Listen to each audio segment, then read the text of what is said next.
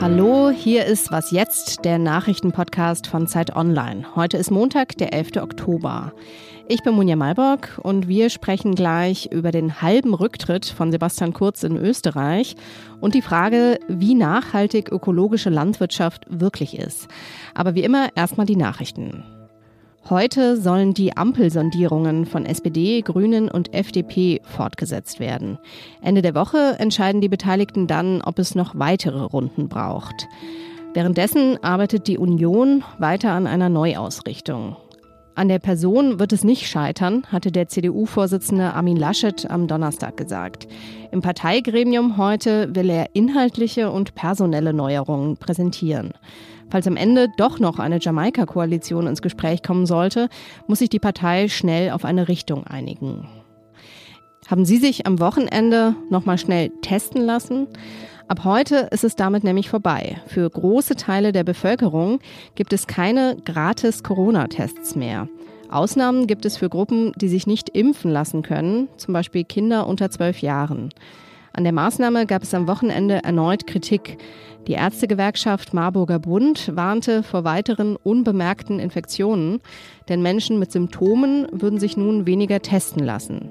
Die Hoffnung der Regierung ist aber, dass viele sich nun doch noch impfen lassen. Der Redaktionsschluss für diesen Podcast ist 5 Uhr. Werbung. Diese Woche in der Zeit?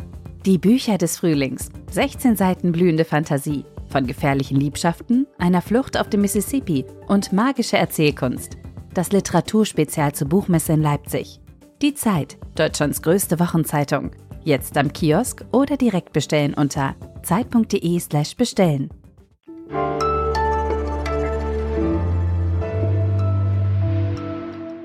Mein Land ist mir wichtiger als meine Person. Und was es jetzt braucht, sind stabile Verhältnisse. Ich möchte daher um die Pattsituation aufzulösen, Platz machen, um Chaos zu verhindern und Stabilität zu gewährleisten. Sebastian Kurz hat am Samstagabend seinen Rücktritt als Österreichs Bundeskanzler verkündet. Am Mittwoch ist ja bekannt geworden, dass Kurz sich mit Steuergeldern positive Berichterstattung erkauft haben soll. Wir haben da auch schon im Podcast drüber gesprochen. Nun ist er dem Misstrauensvotum, das es im Parlament geben sollte, zuvorgekommen. Warum und wie es jetzt weitergeht, das erklärt mir jetzt Florian Gasser, der Leiter des Wiener Büros der Zeit. Hallo Florian. Hallo. Sebastian Kurz ist als Kanzler zurückgetreten, er will aber Fraktionsvorsitzender seiner Partei, der ÖVP, werden. Ist das jetzt ein Rücktritt oder nicht? es ist ein Schritt zur Seite.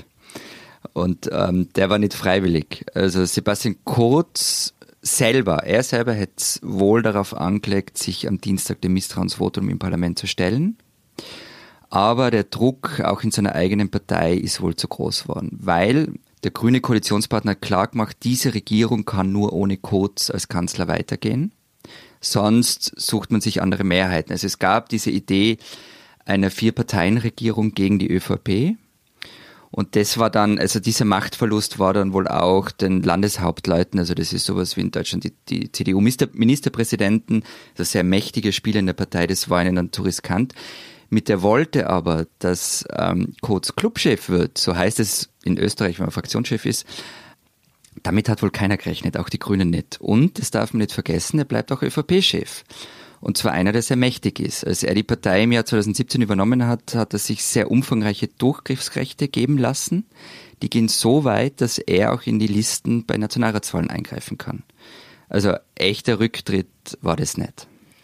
In den letzten Tagen sind ja immer so Stück für Stück neue Details bekannt geworden. Und da geht es nicht nur um Sachen, die strafrechtlich relevant sind, wie zum Beispiel Korruption, sondern auch um Sachen, die eher Stilfragen sind. Also zum Beispiel beleidigende SMS, die Kurz geschrieben hat oder geschrieben haben soll. Was zeigt sich da für ein Bild? Was ist das ähm, für ein Zirkel von Leuten da in der ÖVP? Naja, also Intrigen sind ja in Parteienalltag. Das muss man nicht mögen, das ist aber halt so. Die Truppe um Sebastian Kurz ging weit darüber hinaus. Ähm, also die Skrupellosigkeit und Grenzüberschreitungen, die wir bis jetzt kennen, die zeigen das Bild einer wirklich zu alles entschlossenen Klick. der es nicht um politische Inhalte, sondern um den eigenen Machterhalt geht. Also sie haben den eigenen Parteichef, den Vorgänger von Kurz, als Arsch bezeichnet. Sie haben die eigene Regierungsarbeit sabotiert. Alles nur, damit Sebastian Kurz als messianischer Erlöser der ÖVP erscheinen kann. Das ist aber nicht nur ein Schaden für die ÖVP, sondern für den ohnehin nicht besten Eindruck, den man in der Bevölkerung von Politik hat. Und der Koalitionspartner der ÖVP, die Grünen, du hast es gerade schon gesagt, die wollten ja eben, dass jetzt jemand Neues, Unbeschadetes Kanzler wird. Das ist ja jetzt der Fall. Ähm, der bisherige Außenminister Alexander Schallenberg äh, soll das machen. Wie geht's denn jetzt weiter? Wird jetzt einfach weiter regiert wie vorher? Ich weiß es nicht. Wirklich nicht. Ähm, vorerst scheint die Luft aus der Sache raus zu sein. Ähm, die, die Regierung soll weitergehen ähm, und Sebastian Kurz wird in den nächsten Wochen und Monaten versuchen, die Stimmung wieder zu seinen Gunsten zu drehen. Diesen Dienstag wird erstmal die Sondersitzung des Nationalrats stattfinden. Da wird es hoch hergehen, aber viel mehr erwarte ich. Stand Sonntagmittag nicht. Am Mittwoch wird das Budget beschlossen und dann wird man sehen. Aber österreichische Politik zu prognostizieren, das habe ich spätestens nach Ibiza aufgeben. Alles kann immer passieren. Alles klar, und du bist vorbereitet, Florian. Vielen Dank. Ja, danke. Ciao. Und wer mehr zu dem Thema hören möchte, dem empfehle ich euren Podcast Servus Grüezi Hallo. Da werdet ihr in der nächsten Folge ganz tief einsteigen in den Sumpf der österreichischen Politik. Ich werde es nicht verhindern können, ja.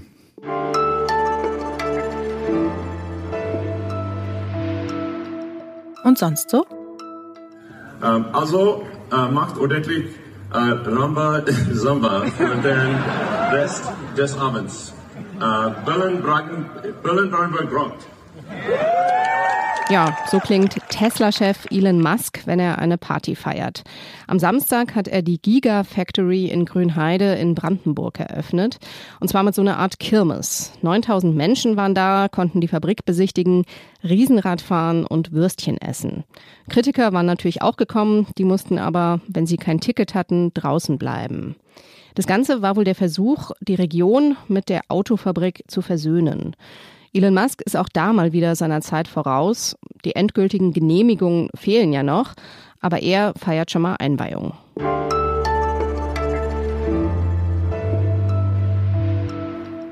Bio oder nicht Bio? Diese Frage stellt man sich ja öfter, wenn man im Supermarkt steht. Bio ist teurer, klar, aber auch besser für die Umwelt. Das ist zumindest die Hoffnung. Tatsächlich braucht ökologische Landwirtschaft aber mehr Platz. Denn wer auf Chemiedünger verzichtet und zur Schädlingsbekämpfung Wildblumen unterpflanzt, der hat auf derselben Fläche natürlich weniger Ertrag. Ist biologische Landwirtschaft also insgesamt nachhaltiger? Darüber spreche ich jetzt mit dem freien Autor Ferdinand Dück, der sich viel mit Ernährung beschäftigt. Hallo Ferdinand. Hi. Es gibt verschiedene Studien, die zeigen, dass biologische Landwirtschaft besser für die Umwelt ist als konventionelle Landwirtschaft. Um welche Bereiche geht's denn da? Da geht's äh, um alles, was äh, die Gesundheit von, von Böden und Wasser betrifft. Das Thün-Institut, das ist das in Deutschland zuständige Bundesforschungsinstitut, hat vor ein paar Jahren eine, eine große Zahl von Studien zum Thema ausgewertet und kam zum Beispiel zum Ergebnis, dass äh, in der äh, ökologischen Landwirtschaft 28 Prozent weniger Stickstoff in den Wasserkreislauf kommen, dass auf den Feldern und um die Felder 35 Prozent mehr Feldvögel leben, 23 Prozent mehr Insektenarten und meine Lieblingszahl 94 Prozent mehr Regenwürmer im Boden leben. Also in allen messbaren Aspekten ist das eigentlich eine geklärte Frage, dass äh, Ökolandbau der Umwelt dient. Hm. Jetzt ist der Anteil der Bioprodukte ja immer noch klein. In Deutschland sind es 6,4 Prozent aller Produkte, die verkauft werden. Ließe sich denn überhaupt in großem Stil auf Bio umstellen? Das ist äh, tatsächlich der, der Knackpunkt an der Sache. Die Frage, wie ertragreich ist Bioanbau? Und da, da, das stimmt. Das Hauptargument der, der Leute, die sagen, dass es nicht funktioniert, stimmt im Prinzip. Also Bioanbau zum Beispiel von Weizen bringt 50 Prozent weniger Ertrag, von Kartoffeln auch fast, Möhren immer noch 22 Prozent weniger.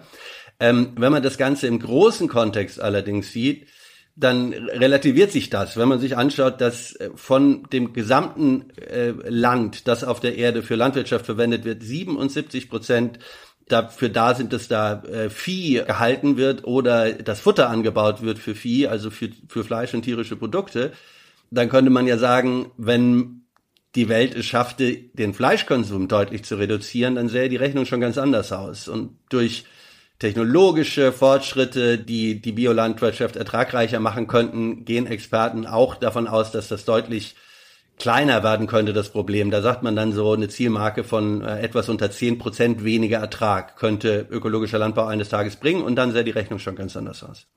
Im Moment muss sich ja der Konsument im Laden entscheiden, ob er Bio kauft oder nicht. Ähm, Braucht es denn nicht insgesamt höhere Standards, also auch für Produkte, die nicht Bio sind? Das ist das entscheidende Argument. Man kann es nicht den Verbraucherinnen und Verbrauchern am Ende überlassen, wenn da ein billiges Produkt im Supermarkt steht. Dann kann man Leuten, die nicht viel Geld haben, gar nicht so den großen Vorwurf machen und die vielleicht auch nicht äh, so informiert sind, dass sie das dann kaufen. Und was die Labels angeht, wer, wer kennt denn ein verlässliches äh, Label, äh, dass man sich anschaut und dann sagt, ach ja, das ist eine gute Entscheidung. Diese Transparenz gibt's nicht und das ist auch ein großes Problem. Danke dir, Ferdinand. Gerne. Und das war's für heute bei Was Jetzt oder zumindest für den Moment. Ab 17 Uhr gibt's wie immer unser Update, heute mit meinem Kollegen Ole Pflüger. Mails können Sie uns wie immer gern schreiben an wasjetzt.zeit.de. Ich bin Munja Maybock. Tschüss und schönen Start in die Woche.